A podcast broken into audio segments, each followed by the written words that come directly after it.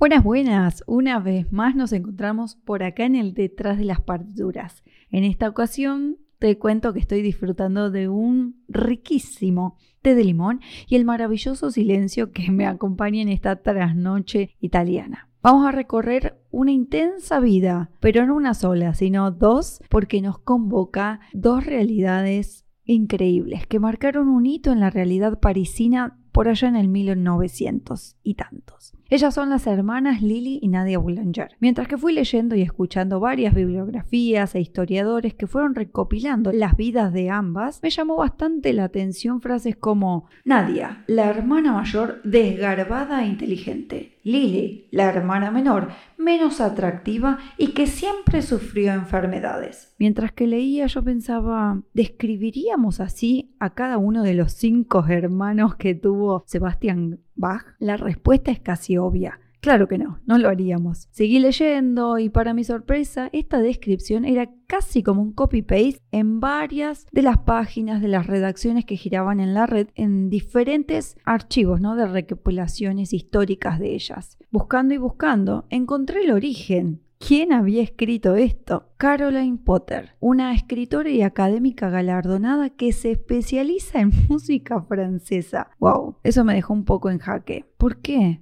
¿Qué sucede por la mente de una persona para comenzar una redacción bibliográfica de esta forma? Me pregunté, ¿no? Por supuesto, quienes gusten, los invito, quienes gusten acercarse a dejar sus reflexiones, por supuesto que será bienvenido, porque hoy en el detrás de las partituras le daremos una revisión a estas historias que merecen, como siempre, ser contadas por su real esplendor. Y hablo en plural porque hoy voy a tener una participación especial de una pianista que cruza el océano desde México para colaborar en esta misión que nos convoca. Dejo un velo de suspenso por acá que ya te contaré de quién se trata. Arrancamos. Buenas, buenas. Mi nombre es Ayelen Correa. Soy pianista, docente, especialista en medio escénico e interpretación emocional para músicos. Hoy te doy la bienvenida a este podcast que en cada encuentro te invita a descubrir el detrás de las partituras. Así que prepara el mate, té o café, ponete cómodo, cómoda, que empezamos.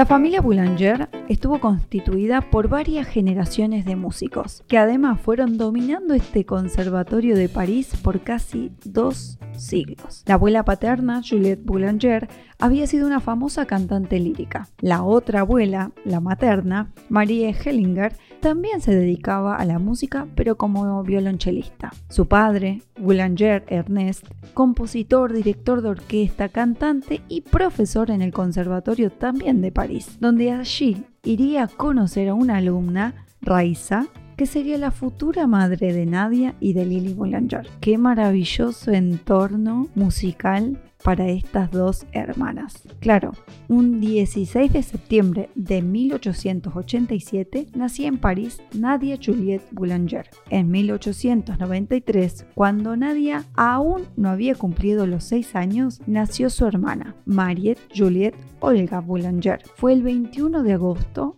y se la conoció durante su corta vida como Lily. Ambas se iban a dedicar a la música, pero la primera de ellas se acercó mucho más de forma innata a sus dos años, dos años y medio de edad. Hablo de Lily, mientras que nadie iba a esperar un poquito más para hacerlo de una forma un poco tardía, podríamos decir. El primer maestro de ellas sería su propio padre hasta ingresar al conservatorio donde cada una de ellas fueron compartiendo sus grandes dotes instrumentales y compositivos rápidamente. En el caso de Nadia, ella se acercaría más bien desde el lado instrumental como pianista y organista, mientras que Lily buscaría una expresión 100% compositiva. Su primera composición, en el caso de ella, fue la, la letra de muerte algo así traducido al español, en 1900 por el motivo justamente de su fallecimiento del padre. Sin embargo, lamentablemente tenemos que volver a mencionar que no tenemos registros actuales musicales más bien de esta obra,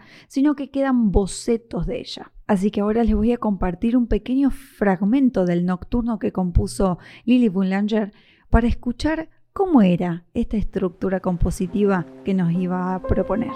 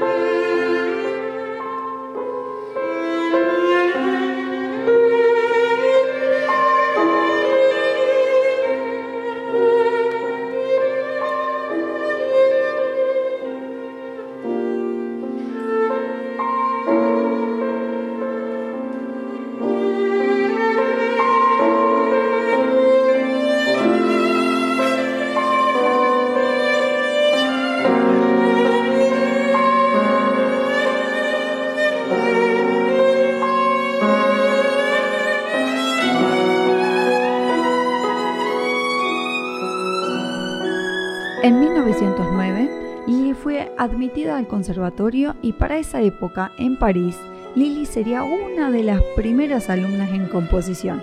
La delicada salud generó que su regularidad fuera un poco inestable. Sin embargo, al estar tan consciente de su realidad, ella sabía que tenía que aprovechar cada minuto de su vida porque era mucho más que valioso. Esto también se podía ver en la realidad de los concursos. El ejemplo más relevante para el caso de las hermanas fue el Premio de Roma. Este fue creado por la Academia Francesa en 1803 a fin de premiar justamente a los jóvenes artistas concediéndoles becas de estudio en Italia. Este premio podrían participar estudiantes de artes como pintura, escultura, grabado, arquitectura también y composición musical. En aquel momento las mujeres como sabemos, quedaban bastante excluidas de este concurso, en este caso al 100%, hasta que pasó literalmente 100 años y fue ahí que en 1903 el ministro de Educación de Francia hizo que esto se modificara, anunciando que ese año el premio de Roma estaría abierto a las mujeres. Qué maravilla, ¿no? Tres años más tarde, Nadia se presenta tres veces de forma consecutiva, es decir, en 1906, 1907 y recién en 1908 lograría ganar el segundo Gran Premio de Roma. En el caso de Lily fue un poco diferente. Ella se presenta directamente en 1912, pero a la mitad del proceso, pobre, vería dejar porque tenía una realidad muy conflictiva con su salud. Al año siguiente, sin desanimarse, volvió a competir y logró alcanzar el primer Gran Premio de Roma en 1913. Los jueces comentaban de la obra ganadora, escuchen esto, decían así. La angustia emocional del tenso drama, la asombrosa seguridad del tacto en la estructura general y la brillantez técnica y la puntuación son notables. ¡Qué genia! Las dos, ambas hermanas. Pero ahora me encantaría que podamos escuchar un fragmento de la cantata galardonada de este concurso, Fausto y Elena, de Lily Boulanger.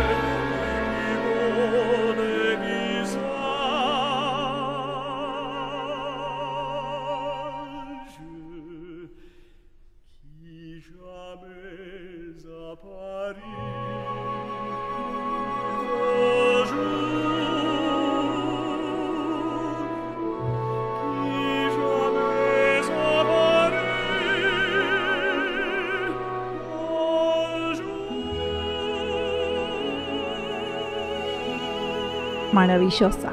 Me encantó esta cantata.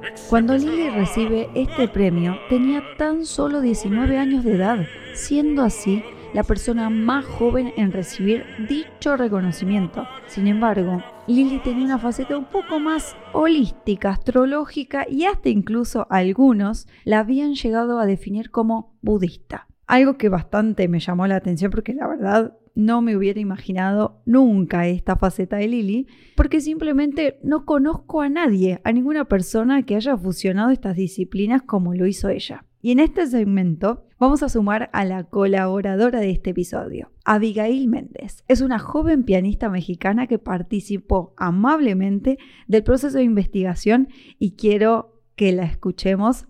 Así nos cuenta, veamos cómo es esta reveladora faceta tan inesperada de Lily. Hola a todos, mi nombre es Abigail Menes Cabrera y quisiera compartirles la siguiente anécdota sobre Lily Boulanger. Si se analiza su obra, Claros en el Cielo, un ciclo de 13 canciones con letra del poeta simbolista Francis James, en conjunción con sus datos biográficos, podemos darnos cuenta que escondió un programa secreto en la pieza. Ahora bien, Leonie Rosenstiel señala en su tesis doctoral de 1974 que Lily Boulanger se autoidentificaba con el número 13, y aunque nadie no le permitió a Rosenstiel el acceso completo a las cartas de Lily, él mismo la caracterizó como una mística independiente, y este hecho aterrorizó a Nadia. Sin embargo, las fuentes de Rosenstiel dijeron que Lily se sentía conectada con el número 13 porque su nombre contenía 13 letras y si observamos las iniciales de su nombre L y B, estas pudieron haber sido escritas para parecerse al número 13. De hecho, esta fue su elección de logotipo, el cual se puede encontrar en la mayoría de sus obras publicadas. La evidencia en su música sugiere que Lily puso símbolos ocultos de sí misma en su música y en Claros en el Cielo aparentemente escondió símbolos de al menos otra persona. Ella creía que cuando se escucharan las canciones, la presencia de sus espíritus se sentiría. Una rara declaración parece confirmar esta actitud estética. En la página inicial de la copia de Claros en el Cielo, Lily colocó esta instrucción, omitida en la publicación. Todas estas canciones deben ser interpretadas con el sentimiento de evocar un pasado que ha conservado toda su frescura.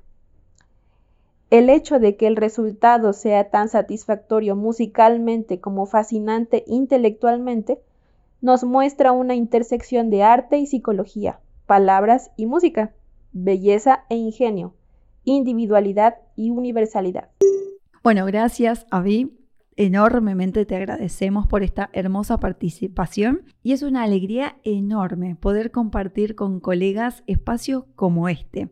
Así que quienes gusten contactar con ella, con Avi, para clases, con esta mirada un poco más ampliada, les voy a dejar la info del contacto de ella acá en la descripción. Así que, retomando el camino de Lili, ella llegó a componer más de 50 obras, incluyendo obras para piano, voz, orquesta y coro. Fundó la Asociación de los Amigos de la Música Religiosa y en sintonía con esta perspectiva realizó importantes contribuciones al género de la música clásica sacra, sobre todo en el mundo de la música católica. Pero al llegar la Primera Guerra Mundial, su carrera se vio interrumpida. Con tan solo 24 años, un 15 de marzo de 1918, Lily Boulanger muere.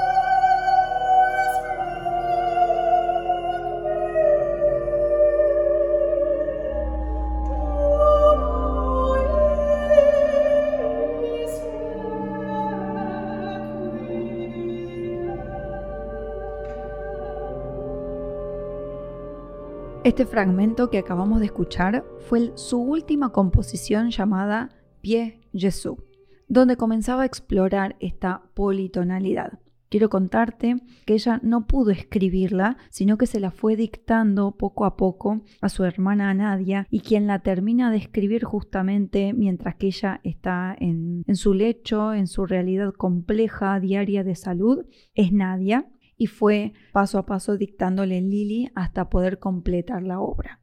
Claro, esta experiencia entre las hermanas fue compleja, fue difícil y luego de su muerte Nadia toma como una especie de responsabilidad para con la obra de su hermana y es por eso que se encarga de darla a conocer por todas partes. Sin embargo, Nadia que venía componiendo a la par de ella también, a la par de Lili, decide hacer una pausa y volcarse definitivamente a la docencia y a la dirección orquestal. Décadas más tarde, ella explica, decidí abandonar la composición porque sabía que jamás sería una compositora genial. Uf, qué difíciles palabras, ¿no? Un nivel de perfeccionismo importante, me parece. Pero me gustaría que escuchemos una de sus obras, a ver si esto era realmente así como lo veía ella o podemos percibir otra realidad.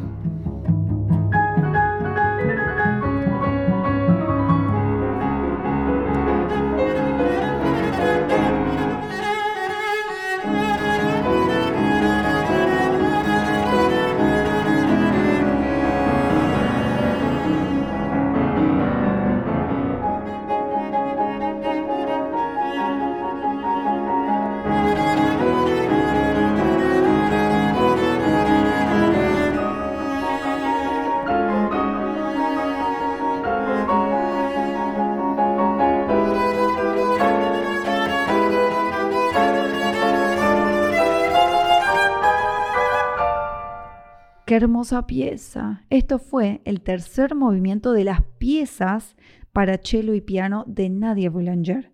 Para mí, una exquisitez total sus obras. Nadia siguió en la música, pero desarrollando una amplia y vasta carrera como directora orquestal, llegando a dirigir la Orquesta Sinfónica de París y de Londres entre los años 1934 y 36. Más adelante, la Orquesta Sinfónica de Boston, la Orquesta Filadelfia y la Orquesta Filarmónica de Nueva York. Qué maravilla, ¿no? También cabe mencionar que la gran amistad y simpatía que se tenían mutuamente con Igor Stravinsky había propiciado varios estrenos de obras y composiciones y revisiones de las mismas juntos. Tenían muchas, pero muchas anécdotas que compartían como grandes colegas y compositores. En varios casos, historiadores habían descrito esta realidad como la forma que tenía Nadia de interpretar era rítmicamente energética, más cerebral que dramática y más interesada en la claridad estructural y contrapuntística que por el efecto poético. Esto lo compartían entre ellos como colegas y por eso tenían tantos momentos de compartir experiencias. En cuanto a su repertorio como intérprete y activista música, Nadia no solo promovió la obra de su hermana, sino también la de su propio círculo de alumnos. Y acá me voy a detener un minutito, porque Astor Piazzolla formó parte de ese listado enorme, escucha esto, de más de 1.200 alumnos que pasaron por su metodología, pedagogía y realidad musical y de vida de Nadia Boulanger. ¿Qué tal si escuchamos un pequeño fragmento de una entrevista que tuvo Astor con un colega y nos cuenta cómo fue la experiencia que tuvo con Nadia Boulanger. Ocurre la famosa anécdota de Nadia Boulanger que me que escucho las obras sinfónicas mías y me dice, ¿dónde está Piazzolla? Ahí me mató. Entonces, claro, ¿dónde está Piazzolla? Porque sinfónico, muy bien como sinfónico, pero yo quiero conocer Piazzolla y yo toco un tango en el piano y dice, esto es Piazzolla. Lo otro no. Entonces volví a agarrar y ahí no paré más. O sea que ¿Cómo eso... era? ¿Qué, qué?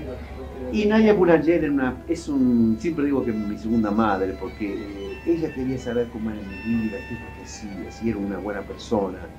Y yo trabajaba, sí, parte de, la, de las clases era saber lo que hacía yo de noche, si, que dónde, que, de qué trabajaba, qué hacía, si era mujeriego, si era esto, ¿Por si era- No sé, era un, ella la moral le interesaba mucho de, de la persona. Como era la conducta del niño. Sí, sí, sí. ¿Qué conducta tenía yo? Si estudiaba, si... Y ese se vio. Yo creo que al- a la persona se le conoce igual por la cara. Digo, mire, yo no sé. Yo soy una persona que yo, yo amo la música, yo quiero estudiar, quiero aprender y lo, es lo único. Pero usted está casado, Eh, yo claro, estoy casado, tengo dos hijos. Ah, bueno, entonces yo ella que yo estaba casado. Y cuando vino la cosa del bandoneón, vino, se, se armó todo de piporre, porque te imaginas, yo no que jamás quise decir que tocaba el bandoneón porque me daba vergüenza, no voy a decir a nadie. Claro, yo, yo me creía un genio. Y ahí estaba la cosa. Yo creía que era un genio. Claro, yo había escrito sinfonías y ganaba premios. Entonces, ganaba premios en la cual intervenía José María Castro, inter- intervenía eh, fulano de tal, el, el grande músico, los Pia Sebastiani, y el primer premio lo ganaba yo, segundo premio, ¿cómo? Yo escribo tangos y escribo sinfonías y me gano un premio. ¿Qué pasa? Que tenía una facilidad para escribir, pero ¿qué pasa? Como la mayoría, diría, de, los músicos de, eh, de concierto, los compositores de concierto argentinos, ninguno tiene un estilo propio. Son todos buenos compositores, pero se parecen a, a todos los demás, menos a ellos mismos. Qué increíble, ¿no? Me encanta esta, esta forma de impregnar, de ver la vida a través de la música y con la música. A diferencia de otros maestros, nadie no publicó nada sobre su método de enseñanza ni tampoco de su pensamiento pedagógico.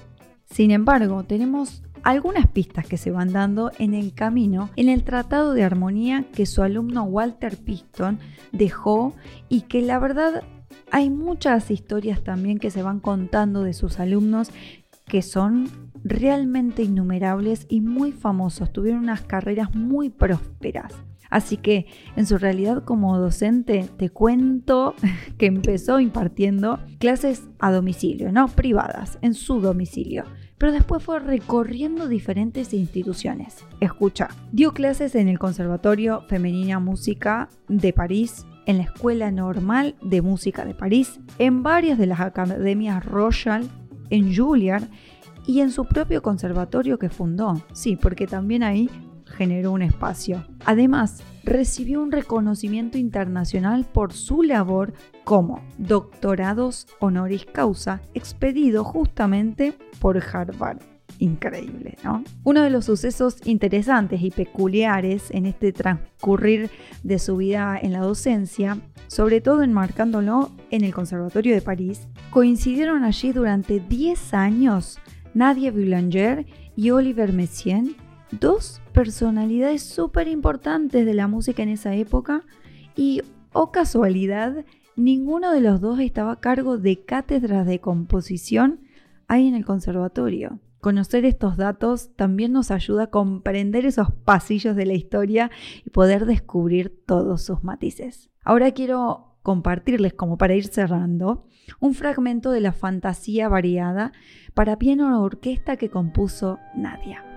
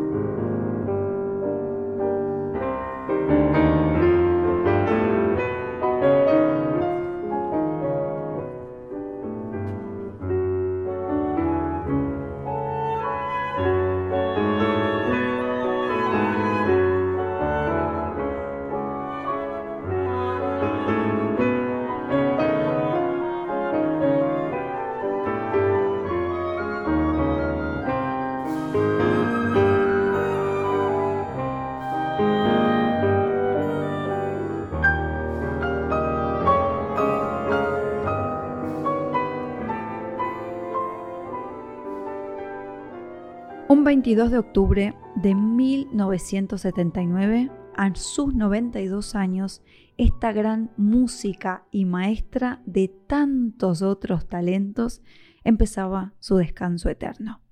¡Qué vidas! Estas hermanas dejaron un legado compositivo del siglo XX maravilloso y realmente admirable.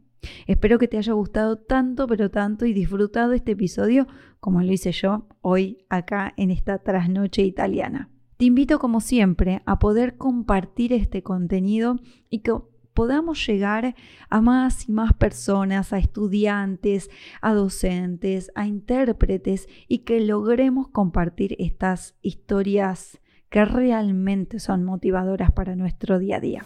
Y por otra parte, para los que estuvieron preguntando, están abiertas las prepostulaciones del programa Lidera tu escenario emocional. Si querés transformar ese miedo escénico, ese displacer y ver la vida desde otro lugar como músico y como artista, te invito a pasarte por la descripción que te voy a dejar la página para que te puedas inscribir y hacer la prepostulación y poder sumarte a la segunda edición de este gran programa y ser parte del team valientes de los músicos que transforman su vida disfrutándola, como hizo Nadia y Lili, lograr tener e imprimir tu propia mirada personal e individual de tu quehacer musical. Así que ya sabes, te dejo toda la info acá en la descripción. Ahora sí, vamos a ir cerrando este episodio con una obra hermosa. La voy a dejar completa para que la puedas disfrutar y se llama Cánticos de Nadia Boulanger. Será interpretada por el coro de niñas de Pembroke College y dirigido por Anna Lapwood. Que lo disfrutes. Hasta la próxima.